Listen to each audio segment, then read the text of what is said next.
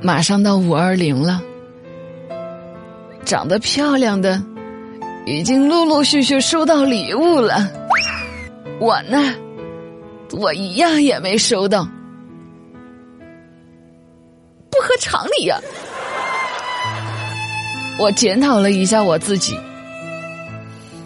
长相不行，性格不行，唠嗑不行，喝酒不行。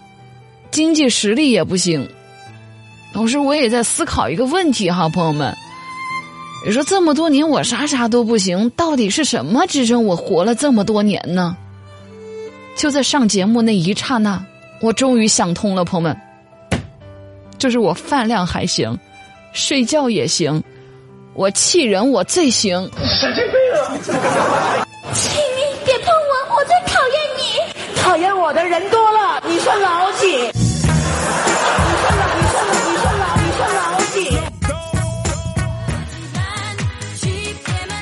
五二零快到了，很多朋友们都已经开始进入到那个战斗状态了，是不是？啊，那些已经收礼物的，我就不稀罕说你了哈。关键是啊，我今天看到一特气人的一视频，我给你们听听那视频当中那那大老爷们儿人是怎么说的哈。要分手的注意一下啊，今天可以开始吵架了，不然等十九号你就显得多少有点刻意了啊。我的天哪，怎么会有这么抠搜的男人？那些女的姐妹们，你给我听好了，我不管你发生什么事儿，你死也给我忍到二十一号。今天上节目之前还收到听众朋友给我微信发来的问题，他就问我说：“八月五二零了啊，这孤单影只的，这是不是到五二零那天咱们湛江电影院就开啦？不过不开也没关系，咱们湛江那些私人影院已经都开始恢复营业了。”你这五二零的，估计着也没人陪你了。我就想给你伤口上再撒点盐呢。你这一个人看电影是个什么感觉呢？其实我还真的蛮喜欢一个人去看电影的。我不觉得空虚，我不觉得寂寞。就我真的觉得一个人看电影，空虚、寂寞什么的都还好，就是总感觉有点卡。后来我就学会了，办个会员。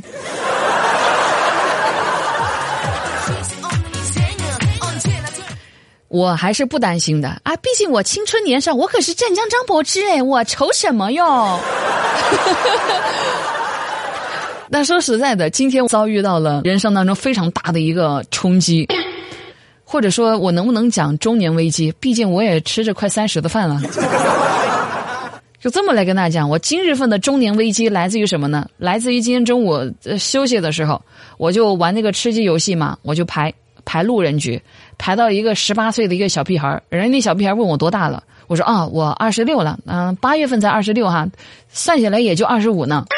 然后他说，哦，这二十六了，哎，那你这孩子多大呢？真的朋友们，要不是我枪法烂，我真的都想当场把他就地正法喽。打他，打他！我 是不是给你点脸了？我二十六不到的人，怎么就成了有小孩的人了？这也难怪我妈老催着我了。可能在一些人眼里，真的觉得二十六已经算很大了，孩子都能打酱油的那岁数了。毕竟我妈也是二十岁不到就生了我。聊了这么多啊，其实我还是没那么慌的啦。啊，五二零有什么呢？我有我的好朋友啦，我们相互之间互相取暖了。我跟露露经常在遇到各种的五二零啊、七夕啊、情人节的时候，握着对方的手，然后看着对方的眼睛，对对方说一句话：说还好，我还有你。露露今天跟我见面的时候，他还跟我讲，他说今年夏天到来之前，我一定要瘦成闪电。我感觉露露是成功的，毕竟现在谁说露露胖，他就批谁。我现在见到露露，我都想劈他，就真的是因为他欠揍。每次到了五二零的这种时候哈，或者说到露露生日的时候，我跟彭程都会尽量的迁就一下他的心情，就害怕他想起大学的时候那些伤心事儿，呃，谈的那个渣男嘛。我们都会比较照顾他的一个心情，就是能容忍的尽量都容忍。但是露露最近太过分了，就欠揍的我都想上手他，真的是这样子的。今天中午的时候，露露掉了一个记公式的那个小本儿掉地上了，我见他在那不忙着捡嘛，我就说：“哎呀，我说行了行了行了，我说他比我小，我照顾他，我照顾他，我就准备弯腰帮他捡起来。结果露露愣是把我给叫住了，他说：“八月你不要捡，你就让那本子在地上让他反省一下，要不然总掉地上不长记性。”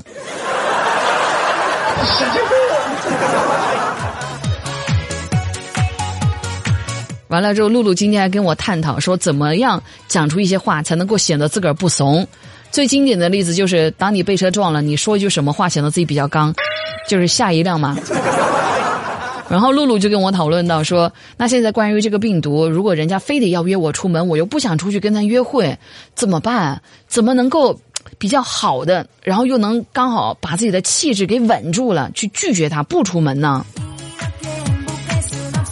然后我说。我说，要不然你就跟他讲说，就外边有病毒，我不能出去。露露就嫌弃，他说：“八月，你怎么能这么讲？这么说出去，显得自个儿多弱，多么弱，多么怂呢？” 行吧，他嫌这个很弱很怂，我就告诉他，我说你要实在觉得这句话你说不出口，你就这么讲。我对我自己发誓。在瘟疫从这一片土地消失之前，我将坚守孤寂。好，让我们沉浸在这个 BGM，感受一下那个氛围哈。哎，这句话听起来是不是感觉很英勇、很果敢？就人们甚至认为你随身都带着一把剑出去约会。啊，露露她对我说一句话，她说我神经病啊，瞎说。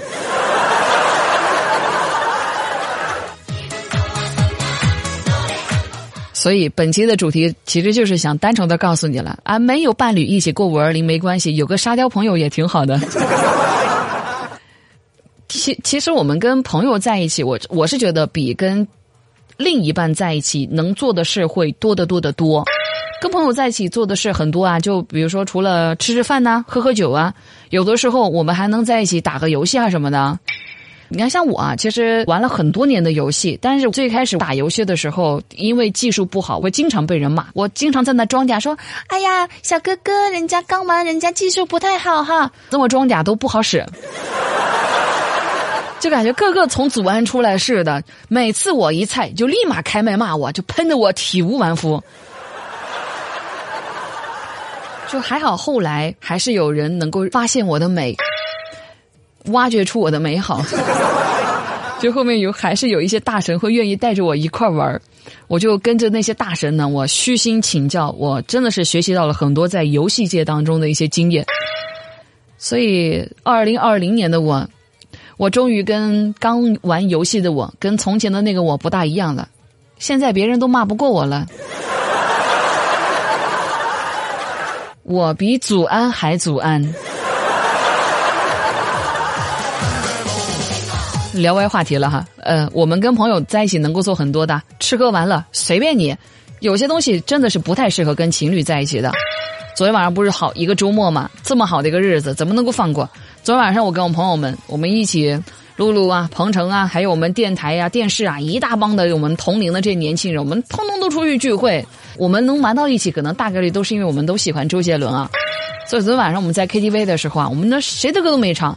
我们在 KTV 唱了整晚周杰伦的歌，从《龙卷风》啊唱到《天涯过客》，我们一边唱一边在那喝酒，都不知道唱了多少歌，喝了多少瓶酒，总然感觉整个氛围吧是真的挺美好的那一种。嗯，你唱上一句，我唱下一句，永远都不会冷场，每个人都能接上这个歌词。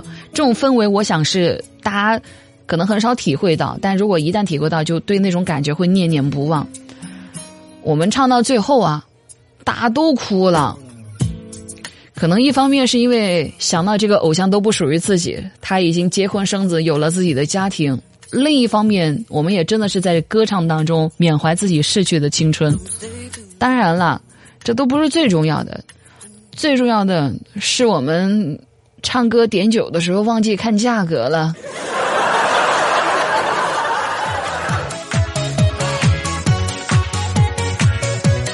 我们这种当代社畜多惨呢